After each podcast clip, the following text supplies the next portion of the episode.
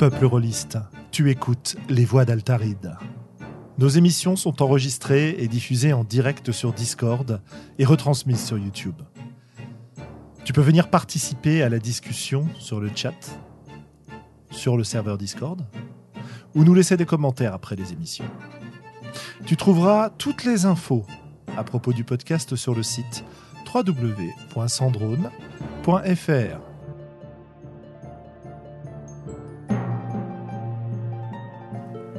Bonne écoute.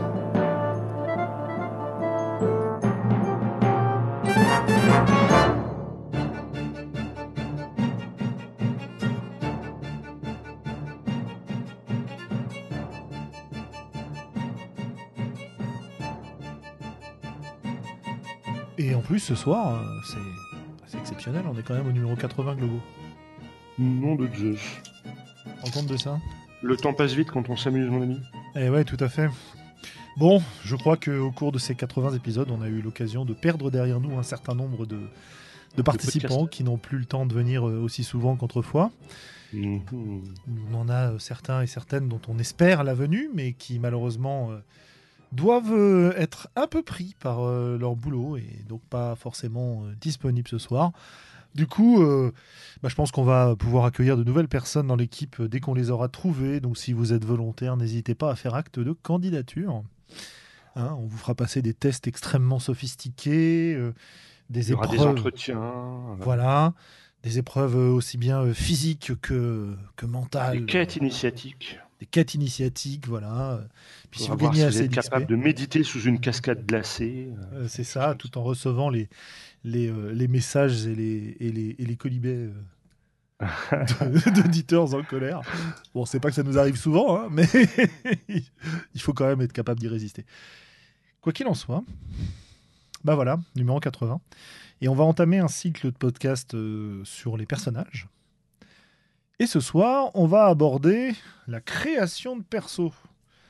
Une espèce de retour aux bases, d'examen des systèmes de création qui peuvent exister auxquels on va penser. Évidemment, on ne sera pas exhaustif parce qu'on ne va pas penser à tout. Euh, on va pouvoir débattre euh, d'un certain nombre d'éléments, comme par exemple, est-ce que euh, pour créer un personnage, il faut lui donner une classe de perso ou pas? Mhm. Là, je sais que c'est quelque chose qui va te faire Ouais, il y a- réagir. y a- il y a- Voilà, voilà. Ça... Tu me cherches. Bah, bien sûr que je te cherche. J'ai un peu honte, j'avoue. Mais euh, voilà, parlons un peu création de perso. Euh, Allez, première question sur laquelle je vais te, te proposer de, Roulement de de- tambour. de t'exprimer, roulement de tambour. Euh, Qu'est-ce que tu attends d'une création de personnage? En tant que joueur ou en tant que meneur? Eh ben, distinguons les deux cas s'il y a des différences. Bah oui, oui, oui. oui. En tant que joueur, c'est compliqué parce que j'ai rarement une idée euh, claire de ce que je veux jouer, ou tant qu'en fait, les... j'ai pas une petite conscience des autres personnages à la table. Et, euh, même si par hasard je me lance sur un personnage, sans doute pas avant que euh, l'histoire ait un petit peu, que la mayonnaise ait un peu commencé à prendre. En fait, c'est très, plus le temps passe et plus c'est compliqué pour moi de faire des personnages a priori et ex nihilo, tu vois. C'est pour ça que, notamment sur des one les, les one shot m'intéressent parce que tu as un pré-tiré, enfin, si le one shot est bien fait, bien sûr, et que du coup, la, la, la personne qui a écrit le scénario avec ces pré- pré-tirés là, ils te garantissent une expérience de jeu euh, en, en, en bonne symbiose entre les deux, tu vois. Et du coup, pour une campagne, moi, j'en ai souvent pas assez et je démarre avec des, quelque chose de, de très minimaliste. Et c'est au fil du temps que, euh, que le, le, le personnage va, va s'étoffer. Et du coup, j'ai un peu tendance, et je, m'en- voilà, je, je- enfin, une tendance honteuse à, à me focaliser un petit peu sur les, sur le côté stat, quoi, Mhm. plus qu'autre chose. Donc, tu attends finalement que le, le jeu te permette de définir un personnage du point de vue. Euh, ouais, alors c'est souvent un peu trop tard, du coup, tu vois. Euh, ouais. Je me retrouve souvent un peu coincé avec un perso euh, que qu'après j'essaie de bidouiller pour, que ça me, que ça me convienne, quoi. Mais. Ok. Mais voilà, du coup, c'est c'est pas c'est compliqué pour moi en tant que joueur la création de perso. Souvent, j'ai pas d'idée en fait. Bon, ça change pas des ça, ça change pas du niveau basal du globo, ça. C'est, il faut te lancer, quoi. Eh ben, mais, non, mais ben, voilà. Mais en fait, je crois que tu l'as bien résumé. Tant que tant que j'ai pas un petit peu de, de, de, trucs à me mettre sous la dent, euh, parfois même de fluff à me mettre sous la dent. C'est ce que j'allais dire. J'allais te troller avec ça. Bah oui. Euh, j'ai et, et, du coup, alors qu'est-ce que j'essaie de faire? Euh, Avec le temps, je m'aperçois que il vaut mieux un personnage un un petit peu rond. C'est-à-dire que j'ai eu une période optimisation où il fallait que euh, le personnage ait un concept, généralement dans les règles, et qu'il soit au moins très efficace à faire ça. Et puis avec le temps, je m'aperçois que je préfère un peu plus de diversité et notamment ne, ne pas trop négliger le côté un peu social et réflexion. C'est-à-dire que je, je, suis sorti de ma, de ma période barbare Bourrinus simplex Mmh Parce que je m'éclate pendant les combats, mais je me fais souvent un peu chier pendant le reste de la partie. Et donc, donc aujourd'hui, j'essaie d'avoir quelque chose de plus rond en termes de système. Et puis, et puis la, mais la plupart des, gens, des jeux modernes l'inscrivent dans le cœur des règles. La question c'est bah, quelles sont, quelles sont les, les, faiblesses et les défauts de mon personnage aujourd'hui. C'est, c'est mmh assez important dans ce que je crée. Donc, si je reviens sur mon, sur mon idée, euh, sur les attentes qu'on peut avoir d'une création de perso. Il y a des, toi, toi, déjà, plus que des attentes, tu as des besoins. C'est-à-dire, tu vas pas créer Ex Nihilo, tu as besoin d'un contexte. Oui. Euh, que ce soit un contexte en termes de, de contexte de jeu, de, de, de, création collaborative quelque part, ou pas collaborative mhm. d'ailleurs, euh, d'univers, de ce que permet de faire le jeu, de ce qu'on va jouer, j'imagine. Et qu'à partir du moment où tu as ce contexte, là, tu peux prendre la main et ton premier réflexe, ça va être de, si t'as pas de contexte, ça va être de te pencher sur le ce que permet le sur système. le système, en fait. Ouais. Bah oui. Et de faire un truc mécanique qui collera pas forcément à la partie et avec lequel tu risques de te retrouver. Euh, autrefois, tu te retrouvais à optimiser, quoi. Ouais. Et... Ouais, ouais. Et, avec lequel tu peux te retrouver aussi un petit peu coincé, quoi. Mais du coup, est-ce que la création. Oui, vas-y, je t'en prie. Alors, ça, c'est principalement dans les jeux, tu vois, que je maîtrise mal. Et dans les jeux que je maîtrise bien, on a un peu le problème inverse, c'est que je peux, euh, parce que j'ai beaucoup exploré ce jeu-là, me trouver à être tenté de créer des personnages qui sont un petit peu à, contre-courant ou à contre-emploi par rapport au jeu. C'est-à-dire qu'avec l'habitude, je vais euh, rechercher un peu l'originalité et tu vas te détacher du cliché en fait. Ouais, mais c'est ça a du bon le cliché en fait. Ah oui, oui, on pourra. Que, que créer un personnage trop original ou trop décalé, tu sais, c'est quelque chose qu'on avait déjà évoqué il y a un podcast ou deux. Il faut se poser la question de, en fait, est-ce que je jouerais pas un autre jeu? Est-ce que je, en fait, ce dont j'ai envie, est-ce que ce serait pas, en fait, de jouer un autre jeu? Oui, je me souviens de cette discussion, oui, tout à fait. Est-ce que ce qui nous intéresserait, c'est pas d'essayer autre chose, puisque le concept de perso, de perso qu'on a envie de faire n'est pas vraiment possible dans le cadre pas canonique, de ce quoi. Bah, il, est, pas canonique, possible, quoi. Mais il n'est pas, ouais. Et en, ce sens, le cliché a du bon. Mmh et, toi alors, hein, est-ce que tu as des, euh, Bah écoute, euh, moi ce que j'attends d'un, c'est très, je vais poser une base très très idiote, mais j'attends d'un système de jeu, d'une création de perso, qu'elle me permette de faire un perso qui me plaise. Tu vois, c'est très très basique. Hein. Ouais, mais ça, c'est super pas précis. Un mais c'est super pas précis, exactement. Donc, qu'est-ce que ça veut dire? Bah, Ça va dépendre, en fait. Euh, effectivement, j'ai besoin de contexte comme toi, maintenant. J'en avais moins besoin autrefois, mais maintenant, j'en ai un peu plus besoin. Euh, et, pas que de contexte, tu vois. À la limite, j'ai besoin d'interaction avec les autres euh, joueurs. Ah oui, ah oui, oui, bien sûr. Oui, oui, oui, tout à fait. Ouais, ouais, Je, je, dirais presque que j'ai mhm. besoin d'une séance, une séance zéro aujourd'hui. Euh, je, pense que moi aussi, je pense que moi aussi, que ce soit en tant que MJ ou en tant que joueur d'ailleurs, j'ai besoin de cette séance dans laquelle on va discuter ensemble de ce qu'on va jouer, dans laquelle on va décider, on va poser les bases de la façon dont on va jouer. C'est-à-dire, par exemple, est-ce que euh, on joue un peu PVP ou pas? Ça va orienter la façon dont je fais mon perso aussi. Et je parle pas forcément orienté en termes d'optimisation, hein. je parle d'orientation en termes de, de caractère de personnage, par exemple. Euh, je, vais, euh, je vais attendre aujourd'hui d'une création de perso qu'elle. En fait, je vais, je vais attendre une création de perso aujourd'hui qu'elle m'offre des éléments avec lesquels je vais pouvoir jouer. Que ce soit des éléments techniques, mhm. c'est-à-dire euh, un gameplay particulier autour du perso que je joue. Par exemple, si je me retrouve à jouer un mage à donjon, bah, j'ai peut-être besoin aujourd'hui, parce que j'en ai déjà joué beaucoup, de trouver des petites choses différentes, tu vois, des petites façons d'interagir différentes. Euh, redécouvrir la façon dont on joue un mage à DD5, c'est assez sympa parce que c'est pas exactement pareil que les, que les euh, circonstances d'avant, tu vois. Ou alors je vais mmh. choisir de jouer une autre classe magique parce que je l'ai pas déjà joué. Ou... Tu vois, un petit, un petit accroche comme ça, qu'elle soit euh, mécanique, comme je disais. Mais ça va aussi être dans les liens avec les autres personnages à la table. Ça va aussi être en termes de d'image du personnage. Est-ce que je suis capable de me faire une image du personnage, que ce soit une image classe ou que ce soit au contraire une image un peu pitoyable d'un personnage ou pas.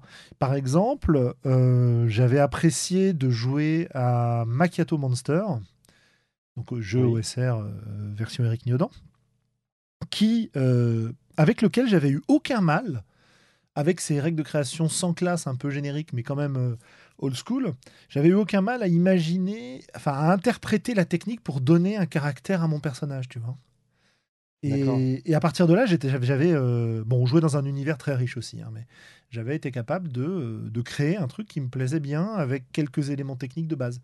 C'est un peu une des raisons pour lesquelles j'aime bien DD5 aussi, c'est que avec les différentes combinaisons que tu peux faire, j'arrive à imaginer mieux des personnages que je n'arrivais à le faire avec les éditions précédentes, tu vois où je me sentais plus prisonnier du, carcan, de la classe, euh, de l'habitude, etc. Là, je peux faire des choses plus originales. Si tu te souviens du premier perso que j'ai fait quand on a testé le système, c'était un barde, mais j'ai décidé de jouer un barde euh, façon un peu euh, capitaine mercenaire, militaire, en armure complète avec bouclier, au front en permanence, etc. Quoi.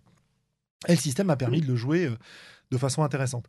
Donc, ça, c'est le côté un peu originalité. Comme je disais, il y a aussi les liens aux autres personnages. Mmh j'aime beaucoup la création de groupe, j'aime beaucoup le, la possibilité justement de ne pas avoir un perso euh, dans le vide, mais un perso qui a de la prise sur l'univers autour de lui, qui est impliqué dans l'univers autour de lui, à travers les liens dans le groupe et les liens hors du groupe, tu vois. Ça, c'est un mmh, truc qui me mmh. paraît hyper important aujourd'hui. Qu'est-ce que je vais attendre d'autre? Euh, Lien, image, euh, particularité, enfin en tout cas euh, petite accroche de gameplay. Euh, voilà, je crois que si j'ai ces éléments-là dans une création de perso, ça me va très bien. Et alors ce qui est rigolo, c'est que ça peut être extrêmement sommaire. J'ai pas besoin d'avoir euh, beaucoup de détails au départ. Et j'irai même plus loin. Et d'ailleurs, c'est, je reprends les paroles de Saint Gary Gigax, hein, que tout le monde connaît, qui disait que en fait, le BG d'un personnage, c'est ce qui se passe entre le niveau 1 et le niveau 5. C'est-à-dire, que un, BG a priori très écrit au départ va pas forcément nourrir la partie la, la, partie qui va suivre. Il vaut, moi, je préfère avoir quelques punchlines, quelques quelques traits à peine, à peine esquissés pour que le personnage puisse se construire en cours de jeu. Et surtout si on est sur un dispositif de type traditionnel avec scénario mmh et que le scénario il a été publié, et que du coup, tout, le, tout BG que le joueur a écrit, il peut complètement passer à la trappe. Euh, simplement parce qu'en fait, euh, bah, le joueur ne connaissant pas le scénario, il n'a pas écrit son BG en fonction du scénario, et vice versa, et du coup, euh, il en a écrit 10 pages, mais alors certes, lui, ça lui a sans doute permis de s'immerger dans son personnage, et peut-être de lui donner de la matière, mais je crois que, enfin moi, ce qui m'intéresse plus aujourd'hui, c'est d'avoir simplement quelque chose sur lequel construire et pas quelque chose de déjà construit. Oui, mais ça, c'est parce que toi, comme moi, on est très fan du, jeu émergent, en fait. et qu'on n'a pas la, on n'a plus, en tout cas, le désir de préparer et de prolonger la partie hors des moments où on joue. Parce que, pour moi, quand j'aimais faire des backgrounds à, à rallonge sur mes persos, c'était vraiment, que ce soit d'ailleurs avant la partie ou entre les parties, c'était vraiment parce que j'aimais prolonger euh, la partie entre les séances, tu vois. Mmh. On jouait en club ou on jouait avec des copains à Ambre. Bah, j'aimais bien euh, partir, en plus c'était récompensé par le jeu, mais partir dans des récits euh, courts à propos de mon personnage sur ce qu'il avait fait dans son passé ou ce qu'il faisait entre les parties. Et, et le détailler de cette manière-là, ça me plaisait beaucoup, quoi. Euh, je pouvais passer des heures à écrire un background pour un perso de vampire, en reprenant des événements historiques, en allant faire des petites recherches, des choses comme ça, parce que c'était un moyen de commencer à jouer, de commencer à m'imprégner du personnage avant le jeu. Le souci, en Mmh. fait, de cette pratique-là, pour moi, c'est que je le construisais tout seul. Et donc, oui. forcément, plein des choses que j'avais euh, prévues euh, n'étaient accessibles à personne d'autre qu'à moi, ou MJ s'il lisait le background, mais comme en général c'était trop long, il ne le lisait pas, ou peu. Euh, et puis en plus, souvent c'était moi le MJ, donc euh, voilà, le plus souvent c'était moi. Donc, euh, le- comment dire, l'effet inverse existait aussi. hein. J'avais des joueurs et des joueuses qui m'envoyaient des backgrounds de 30 pages. Bon, dans certains cas, je les lisais parce que c'était bien écrit, mais c'était assez rare. hein. Ouais, bah oui. Donc, tu vois, l'idée de prolonger la partie avec un background, que ce soit en préparation ou que ce soit par la suite, c'est un truc que, certes, ne me convient plus tellement aujourd'hui, mais que je peux tout à fait comprendre. Et il y a des jeux, d'ailleurs, pour lesquels ça m'éclate de, de faire des créations de persos un peu longues, euh, un peu détaillées comme ça, avec des, des éléments beaucoup plus détaillés que ce qu'on a... Enfin, qui sont un peu les mêmes éléments, d'ailleurs, que ce qu'on que ce qu'on évoquait. hein. Euh, contexte, interaction, euh, etc., etc. Parce que le, le- le système de création va le permettre.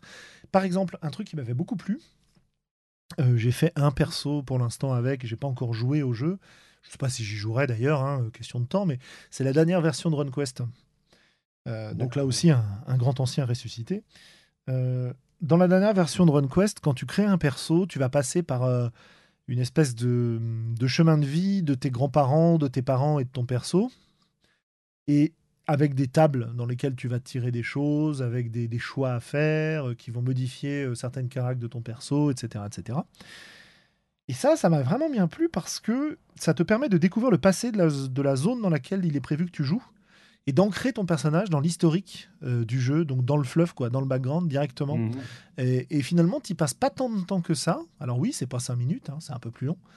Mais euh, ça va te permettre de euh, d'explorer tout ça. Et c'est un peu l'effet que j'avais eu euh, dans une moindre mesure et mieux fait à mon avis, mais enfin pour une je veux dire, qui est plus récent que ce qu'on faisait dans Nephilim. Mais dans Nephilim, on avait aussi des créations de persos qui étaient très très longues, très très détaillées, et dans lesquelles on pouvait s'ancrer dans ce côté. Mon personnage est un être très ancien qui a déjà connu des intrigues occultes multiples, qui a déjà connu des vies multiples.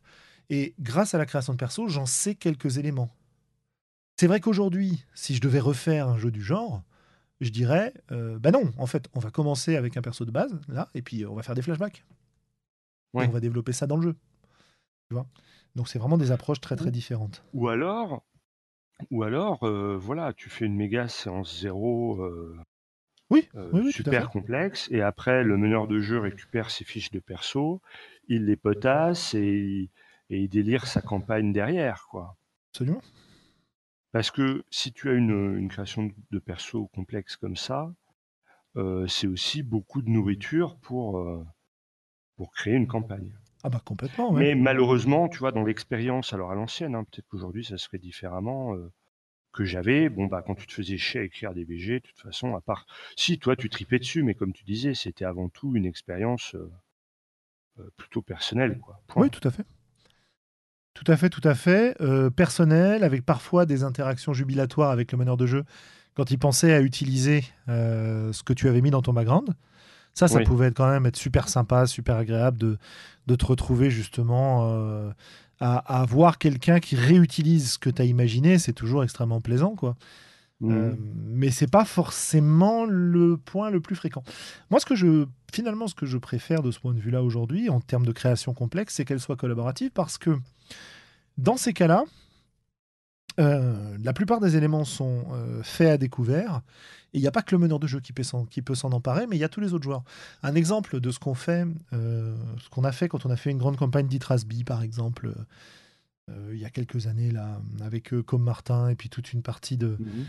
De la bande parisienne. On a, on, a posé nos persos, un concept de base, puis on s'est tous retrouvés, et chacun sur une espèce de grande relation map, donc euh, pardon, carte de relation euh, entre les personnages et, et avec l'univers, on a créé des éléments, on a pu rebondir sur les éléments des uns des autres. Alors on fait un premier tour où on va faire intervenir soit un PNJ, soit un lieu, soit un objet. Et on va expliquer comment notre personnage est lié à cet objet.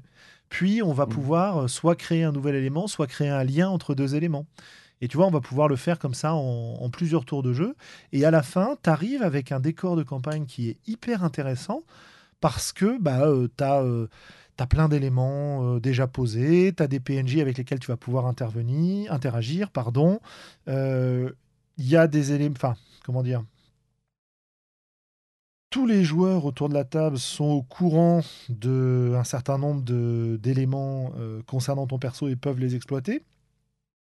Te tente des perches, par exemple, et ça Mhm. ne t'interdit pas de créer des éléments secrets, tu vois. Tu peux dire, bon bah Oui. voilà, là, là, il y a un lien secret de mon personnage avec ça. Ou là, je mets une bulle, j'écris secret dedans parce qu'il n'y a que le MJ qui est au courant. Et donc ça, voilà, vous savez que mon perso a un secret. Qui est plus sympa que de pas savoir que le perso a un secret et que le perso, Mhm. le, le secret ne sorte jamais. Tu vois, tu as plein de, t'as plein de façons de l'aborder. Euh, Moi, je, je- je tiens à dire que euh, vraiment, j'ai découvert cette méthode-là, en fait, tu sais, quand on a testé Donjons et Dragons 5, oui, tout à fait, oui. Et que du coup, comme on découvrait et qu'on faisait un peu les persos tous ensemble sur le pouce, en fait, on avait répondu chacun à la première question avant de répondre chacun à la deuxième, et j'avais trouvé effectivement que ça nourrissait vachement les, créations de personnages les unes avec les autres, ça enrichissait le le background des personnages puisque tu te disais ah ouais tiens chez mon pote j'ai repéré tel truc ce serait cool. Si moi je m'y greffais aussi Exactement. et, euh, et, et- et je crois que ça, il y a- j'avais vraiment eu une, une micro-révélation avec ça euh, au moment de, de notre découverte de Donjons et Dragons 5. Oui, ça avait très très bien marché, hein, parce qu'on avait fait une séance de création de perso, mais aussi de création de contexte, de création de ville en fait, euh, si je me Mhm. souviens bien. Et de, effectivement, le vieux maître de machin qui en fait était euh, potentiellement le père de l'autre, enfin, des liens comme ça dont les persos n'avaient pas forcément conscience ou avaient conscience. Et, Ouais, ouais. et ça permettait d'enrichir le jeu. Donc moi voilà, qu'est-ce que j'attends d'une création de perso Qu'elle me permette ce genre de choses. Ça ne veut pas dire que j'attends que toutes les créations de perso me permettent l'ensemble de ces choses-là. hein. Oui. Parce qu'il Mhm. y, a y quand même une chose à dire, c'est... euh, il faudrait peut-être parler de la durée de la création de perso. Ah oui. Bah oui, parce que finalement, euh, c'est bien d'avoir des attentes très génériques, mais d'une part, dans tous les jeux, toutes ces attentes ne sont pas intéressantes. Par exemple, c'est tous les liens entre les personnages ou avec l'univers. Si je suis dans un jeu d'exploration de donjons, j'en ai un peu rien à foutre. Euh, la plupart du temps, hein, en tout cas pendant mhm. les premiers niveaux, parce qu'en plus mon perso il est quasiment sûr de mourir, donc euh, bon, moi, je vais peut-être attendre un peu avant de développer tout ça, quoi. On, on apprendra des choses sur mon perso autour du feu de camp euh, quand je serai déjà niveau 6 ou 7, quoi. hein. et puis, et puis Enfin, je serais sûr de ne pas le perdre. Je lui donne même pas de nom au début, tellement on sait jamais c'est la vieille tradition. Euh, mais, mais effectivement, euh, la durée d'une création de perso, c'est quelque chose qui est important. Parce que là, on parle d'une séance zéro, mais il est bien évident qu'une séance zéro, c'est vraiment, vraiment, vraiment euh, lié à l'idée de partir en campagne, quoi. Bah oui. Parce que si on part pas en campagne, euh, si on est sur un Mais one si- shot ou à la limite un scénar qui va durer 2-3 séances, consacrer une Mhm. séance complète à la création de perso, c'est peut-être pas une bonne idée.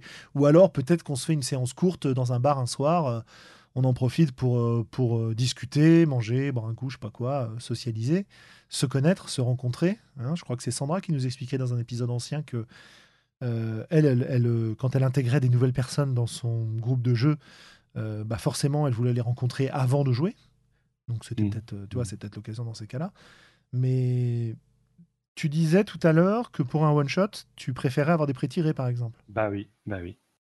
Alors, il faut dire aujourd'hui que avec les différentes euh, mouvances qui se sont dégagées depuis les depuis le milieu des années 2000, en fait, euh, tant dans l'OSR que dans l'indépendant, on a euh, des jeux qui sont pensés pour des parties courtes où tu rentres très vite dans le dans le qui, qui, qui s'éternisent pas et où les créations de personnages sont rapides quoi. On s'éloigne un petit peu de la belle époque de Shadowrun euh, et compagnie où il te fallait 4 heures pour le moins de personnages euh, Et un tableur création. Excel. et un tableur Excel et et donc il reste encore certains jeux à campagne où ça vaut le coup d'avoir un système un peu un peu dense, un peu évolutif dans le temps et peut-être de prendre euh, plaisir à une création un petit peu chiadée. Et puis il y a toute une autre euh, famille de, de jeux, que ce soit hein, autant dans le SR que dans l'indépendant, où on va avoir des créations de perso euh, euh, très rapides en 5-10 minutes et on va pouvoir jouer une heure et demie, deux heures derrière et, et, tout est rondement mené. Quoi. Et sinon, si on n'a pas ça, si on n'a pas un jeu à création de personnages rapide, eh bien moi, je suis adepte pour les one-shots du pré-tiré, avec un personnage qui s'intègre à mort dans le scénario proposé. Ouais, mais alors il faut que ce soit un pré-tiré peut-être euh, qui soit facile à s'approprier, non? Parce que si tu as un pré-tiré avec, euh, allez, euh, je sais pas moi, 20 pages de background pour, pour 8 heures de ah jeu. Non. non. parce que l'intérêt de ce pré-tiré-là, il est que, en fait, le, fin, de ces pré-tirés-là, c'est que le scénario, vont, il va tout de suite résonner avec les quelques traits que tu as placés sur ta, sur ta feuille de perso. parce qu'on peut, on pourrait parler de, de quoi est-ce qu'on a réellement besoin pour jouer un personnage? En fait, tu as besoin de, de peut-être une punchline qui décrit le, le concept de ton personnage, deux, trois lignes max, quelques traits de caractère un petit peu marqués ou quelques euh, que ce soit de caractère ou quelques traits physiques un petit peu marqués pour que euh, à la fois toi et les autres joueurs à la table puissent se raccrocher et euh, et peut-être soit un horrible secret, soit un horrible défaut, quoi, quelque chose qui lui donne une, une vulnérabilité et, et, qui permette une prise de une prise de l'histoire en fait. Oui, c'est ça. Je, je plutôt qu'un défaut, euh, aucune vulnérabilité, je dirais des aspérités, quoi. Quelque chose auquel les autres puissent se raccrocher pour jouer avec toi. Si tu joues un perso complètement lisse, qui, euh, qui, ne, qui n'offre pas de prise euh, aux autres pour, pour interagir avec toi, le fameux, le fameux aventurier mystérieux qui a perdu toute sa famille autrefois et qui n'est qu'en quête de vengeance, mais qui n'aime pas travailler en groupe parce que tu comprends, ça le ralentit. Bon, on en a déjà parlé de ce perso-là. Ouais, ouais, ça, présente peu d'intérêt en fait. Ça présente assez peu d'intérêt en général. Il peut y avoir des exceptions, hein, mais en général, ça présente peu d'intérêt. Mieux vaut avoir un perso qui va avoir euh, bah, un aspect pour lequel, euh, auquel les autres vont se rapprocher. Peut-être que effectivement, il a perdu toute sa famille, mais que justement, il s'accroche aux autres membres du groupe pour, euh, pour essayer de retrouver une quelque chose autour de lui, tu vois. Ce, ouais, ce lien clanique lui manque en fait. Oui, voilà, par exemple. Euh, j'en sais rien, je dis ça, c'est la première chose qui me passe en tête. Hein. Mais, mais du coup, euh, ce qui est intéressant, c'est que les besoins qu'on a qu'on a évoqués ou les attentes qu'on a évoquées, euh, elles peuvent s'interpréter dans des contextes de création très rapides, comme dans des contextes de création très longs. Parce que ce que tu décris, c'est un peu une méthode avec des aspects et des traits qui peuvent être très rapides à poser, si je prends, euh, je sais pas, bah j'ai euh, Fate Accelerated en tête euh, sur la version comment, sur la version Dresden File accélérée, donc dans lequel on joue dans l'univers de Harry Dresden, qui est un, détective privé magicien dans l'urban fantasy assez classique, moins sombre que le que le, monde des ténèbres. Dans ce cadre-là, créer un perso, c'est assez facile finalement parce que tu vas choisir euh, un archétype, un, concept général de ton perso. Euh, jouer un loup-garou, jouer un mage, euh, enfin bon, je, dis, je, simplifie, hein, mais globalement c'est ça. Quoi. Derrière, tu vas lui trouver deux trois, deux, trois aspects qui vont le caractériser. par exemple, je joue un mage qui est détective privé, je joue un loup-garou qui est chef d'une bande qui traîne à Central Park, pour reprendre des, des, des, exemples de persos qui existent dans les bouquins. quoi. Euh, et puis après, je vais rajouter deux trois caracs et c'est fini quoi. Et euh, donc il y a quand même une partie un peu plus longue parce qu'il y a une possibilité d'optimisation, mais à la limite, on pourrait jouer sans cette partie-là, tu vois. Donc, euh, donc ça, c'est assez intéressant. Tu as la version Apocalypse World aussi, où tu as un perso qui est, qui est un semi-prétiré quelque part. C'est-à-dire que tu as un archétype assez détaillé que tu vas personnaliser. Ça, c'est, assez rapide aussi. Alors, on pourrait appeler ça une classe, hein, c'est ce que c'est. Hein. oui, alors une classe mieux faite qu'une classe, oui, tout à fait. Oui, oui, euh, je te la concède celle-là. C'est c'est du troll, mais d'accord, euh, je je te Oui, c'est du troll, mais bon. Euh, oui, Oui, tout à fait, on pourrait on peut le voir comme ça, bien sûr. que 30 ou 40 ans après, on est encore, des des des classes pourries et minimalistes, quoi. Je veux dire, c'est la moindre des choses qu'au bout de 30 ans ou 40 ans à réfléchir sur le le jeu de rôle, on finisse enfin parfois à avoir des trucs un peu, bah, Tu vois, dans dans Tour de garde, ce que j'ai fait, euh, c'est que ton perso a une. Enfin, les descripteurs de ton personnage un des descripteurs importants, c'est ta classe, mais en fait, c'est Mhm. libre. Tu mets ce que tu veux dedans. Et ça a permis des parties avec des, des trucs très très rigolos parce qu'en quelques mots, tu vas décrire une classe qui, qui va un petit peu enflammer ton imagination. Quoi. Euh, Ouais. Et puis en plus, je donne une liste dans laquelle euh, on va pouvoir puiser pour justement créer tout ça. Donc euh, nécessairement, ça aide beaucoup. Ça, enfin, nécessairement non, mais en tout cas, ça, j'ai trouvé que ça aidait beaucoup euh, à imaginer son personnage, quoi. Et finalement, le perso, il est fait en, pff, allez, euh, trois minutes, quoi, parce que tu as juste besoin de, de, euh, bah, comme comme tu as dit, hein, description, trait de caractère, euh, quête Une- une- et un peu classe. d'aspérité. voilà. Voilà, un peu d'aspérité, un peu d'objectif. Et puis, et puis le perso, il est fait.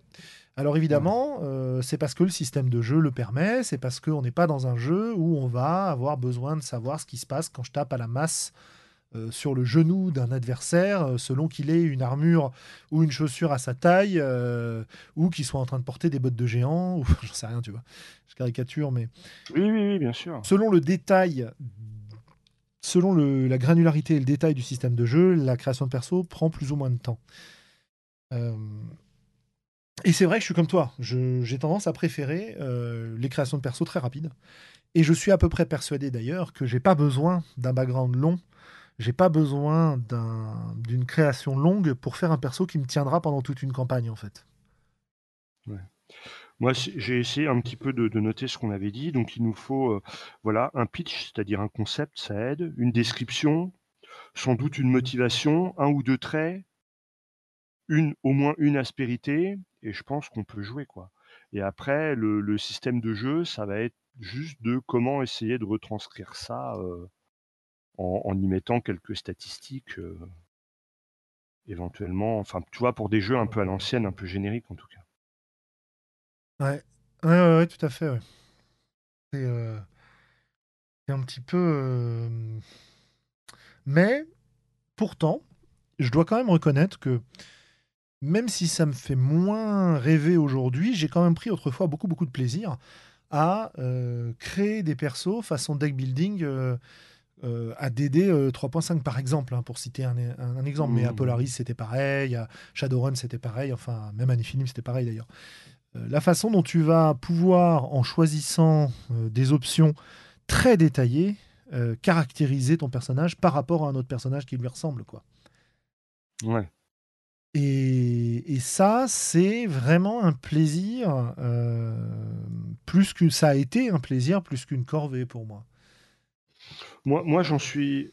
C'est pareil, hein, je me suis vautré dans le dans le gobilisme, mais je crois que aujourd'hui, ce qui m'intéresse le plus, en tout cas peut-être pas en tant que joueur, mais certainement en tant que meneur de jeu, c'est que ce qui différencie deux personnages à ma table, ce soit l'histoire que l'on raconte avec ce personnage-là, et pas simplement euh, l'accumulation d'étiquettes, quoi. Oui, mais l'accumulation d'étiquettes me permettait de me raconter une histoire, justement.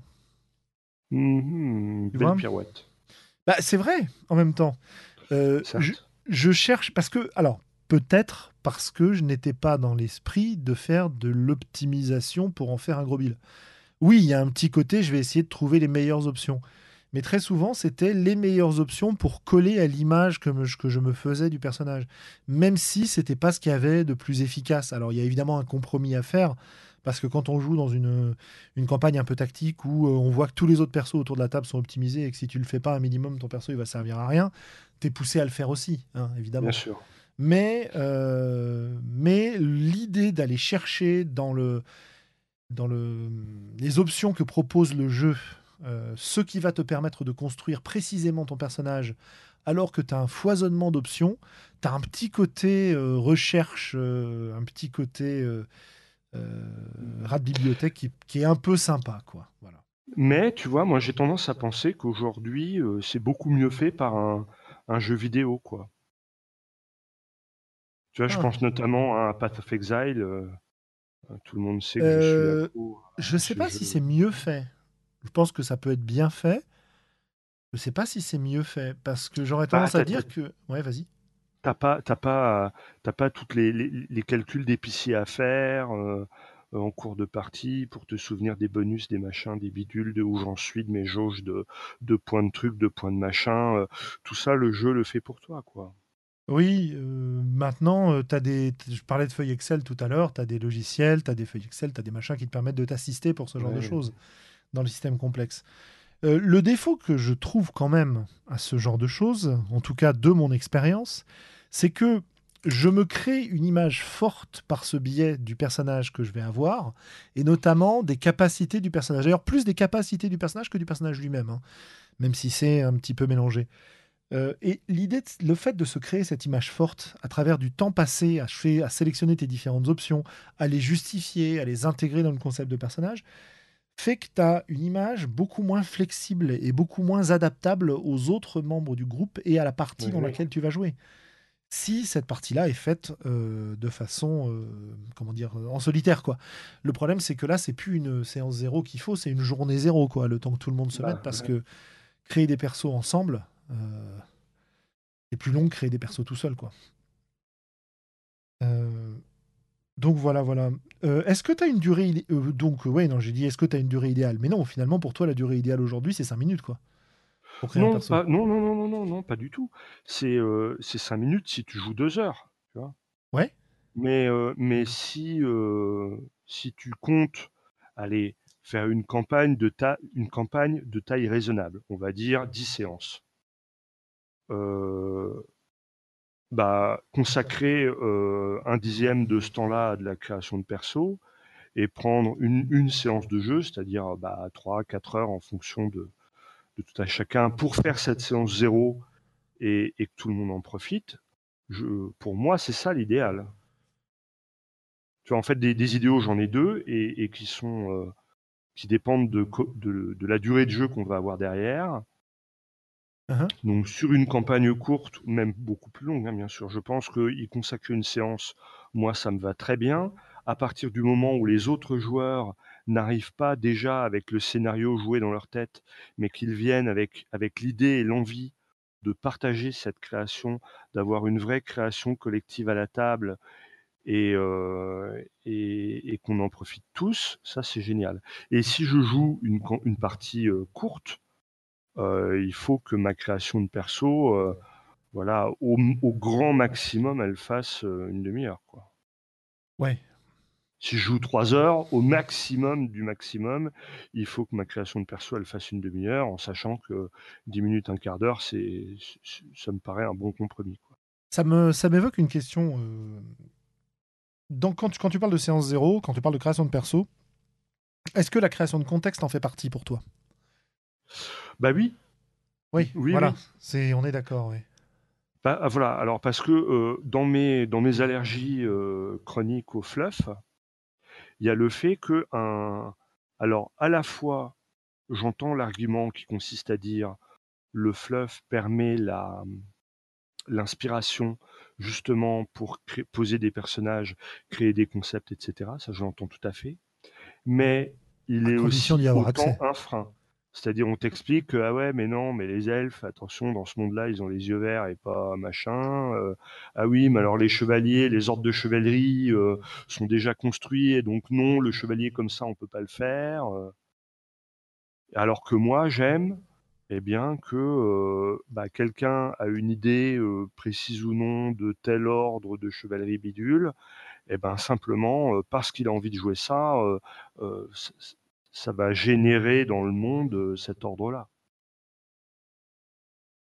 Oui. Tu vois, tu vois ce que je veux dire? je suis, bien, je suis bien d'accord avec toi. Le, BG, il est, quand il est déjà écrit, il est à la fois source d'inspiration et carcan.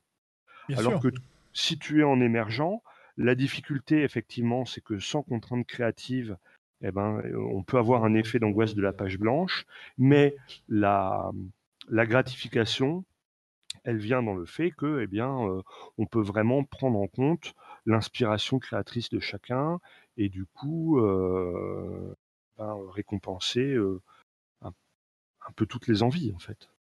Oui, cela dit, la création de contexte, c'est pas forcément la création d'un contexte émergent.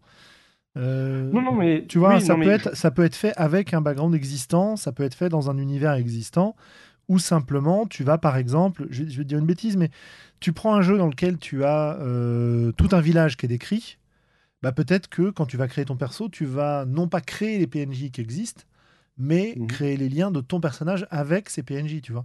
Donc ça décale un mhm. petit peu le, sujet, mais finalement, effectivement, ça vaut le coup d'y passer du temps. Euh, est-ce que tu envisages... Bah, ça vaut le coup d'y passer du temps si tu vas euh, capitaliser dessus derrière. oui, bien sûr. Oui, oui, bien sûr. Si tu joues pas qu'un quart d'heure euh, ou, que, ou, que, ou que deux heures.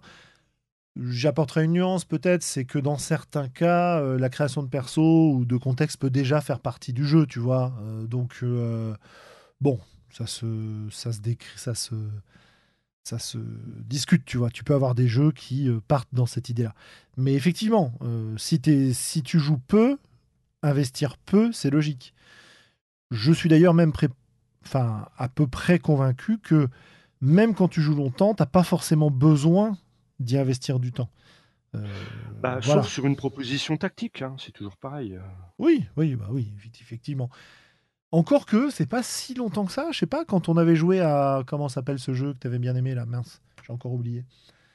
Euh, jeu gratuit modulaire, Dragon quelque chose là. Dungeon Slayer? Dungeon Slayer, voilà, je sais pas pourquoi j'ai Dragon qui me revient. Dungeon Slayer, il me semble que c'était pas très long la création de perso. Non, non, non, c'est pas très long, c'est assez rapide. Tu choisis des options et puis euh, t'es parti, quoi. Oui. Et après, tu peux jouer très longtemps euh, si tu as envie de jouer une campagne très longue, quoi. Oui, oui, oui. Et puis il y a une vraie évolution, pareil, avec des, trucs que tu achètes, des pouvoirs que tu rajoutes, des machins, des trucs. Oui, effectivement.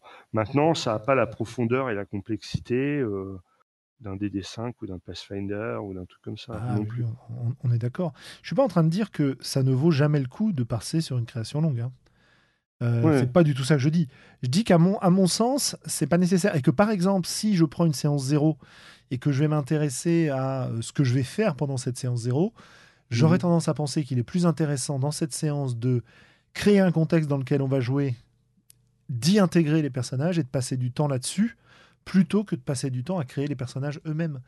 Mais en même temps, est-ce que tout ça fait pas partie de la création de perso aussi, tu vois? Bah oui, oui. Moi, moi j'en suis persuadé. Tu vois, c'est euh, c'est parce qu'un joueur veut jouer un elfe qu'on va en apprendre plus sur les elfes et que mmh. euh, et que peut-être on va avoir des elfes un peu un peu atypiques euh, dans notre campagne. Là, ouais, là on a on a relancé une une création de contexte et de et de campagne pour pour du donjon 5 justement. un truc auquel vous aurez peut-être l'occasion d'assister si tout va bien d'ailleurs. Enfin, pas la création elle-même, mais les parties qu'il y aura après. Bref, mhm. n'en disons pas plus pour le moment. Euh, dans ce, dans ce cadre-là, tu vois, on est reparti. On, a un peu choisi l'ambiance dans laquelle on voulait jouer, l'univers dans lequel on voulait jouer, puis après, on a créé le contexte. Et on a créé euh, une carte avec différents lieux, on a créé des factions. Et, une fois qu'on a eu une, une, masse critique, on a créé, euh, entre guillemets, le grand méchant, etc., etc. Et une fois qu'on a tout ça, c'est là qu'on va s'intéresser aux personnages et chaque personnage va être lié à une faction euh, et, euh, et, intégré dans le contexte. quoi. Et, et c'est vrai que euh, la partie création de perso, à la limite, une fois, enfin, on va dire création technique du personnage et puis même imaginer, façon dont il va imaginer le perso, je pense que la façon dont on va faire, c'est on a fait un contexte de base ensemble. Ça nous a pris deux heures, je crois, à peu près, un truc comme ça. Ensuite, euh, il était tard, donc chacun est rentré chez soi. Hmm. Euh, d'ici la prochaine fois où on se rencontre, chacun, je pense, aura eu le temps de créer les grands traits de son personnage, voire de le créer complètement. Et ensuite, on va lier et éventuellement modifier ces choses-là, euh, les persos, pour créer éventuellement un groupe, tu vois. Ouais. Et, ensuite, on va jouer. Donc ça se fait en plusieurs étapes. Et c'est vrai que là, on va y passer un peu de temps parce que on, compte y jouer quand même un peu un certain temps dans cette campagne-là.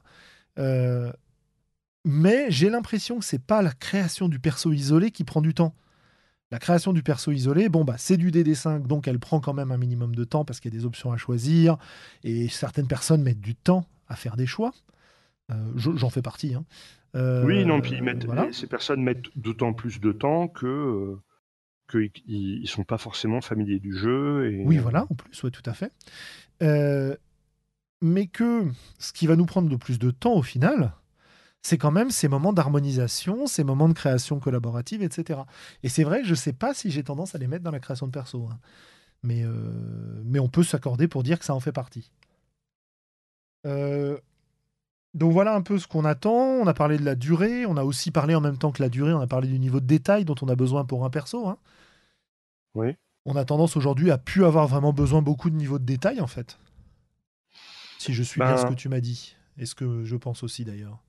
En tout cas, moi, c'est ce que m'a appris les jeux un petit peu, euh, un, petit peu indie de ces dernières années, quoi. C'est qu'en fait, t'as pas besoin de, de grand chose et que si le jeu est bien fait, euh, ce qui te manque, tu vas le découvrir euh, en cours de, en cours de partie, quoi.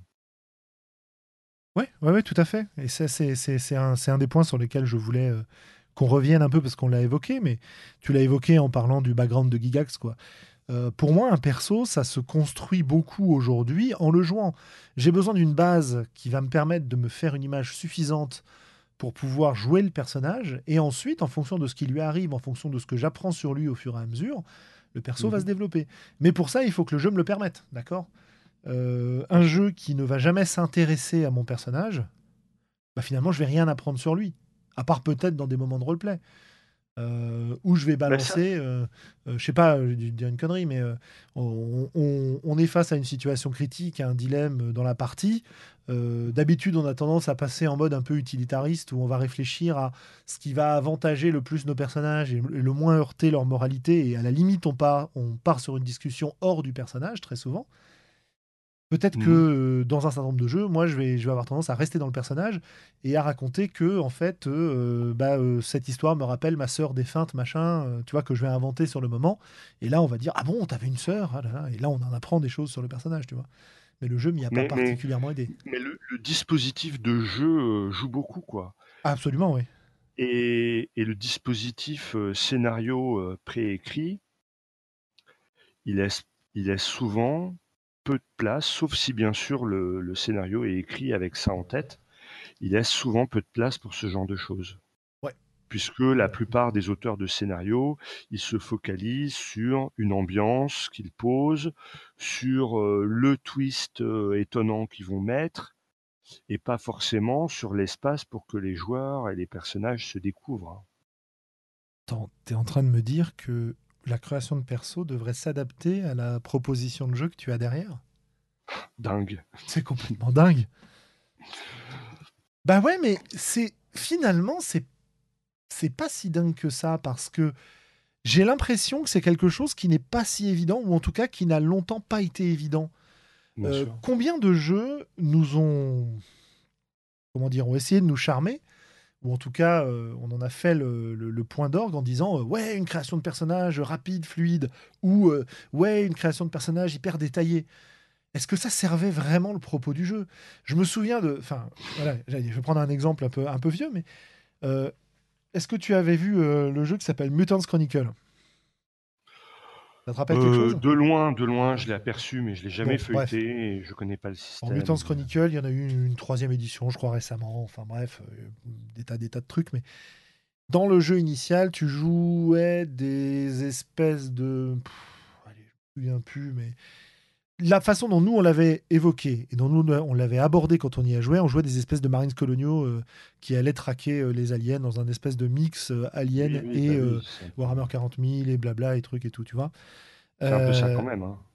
Et ouais, ouais. Et là-dedans, ta création de perso était assez longue parce que tu avais des étapes d'historique à créer et notamment ton mmh. perso pouvait finir en tôle pendant un certain temps, il entrait plus ou moins dans une compagnie, euh, il pouvait changer de carrière, de machin, tu vois, et ça te permettait de construire ton perso à travers un, chemin de vie comme ça, euh, assez détaillé.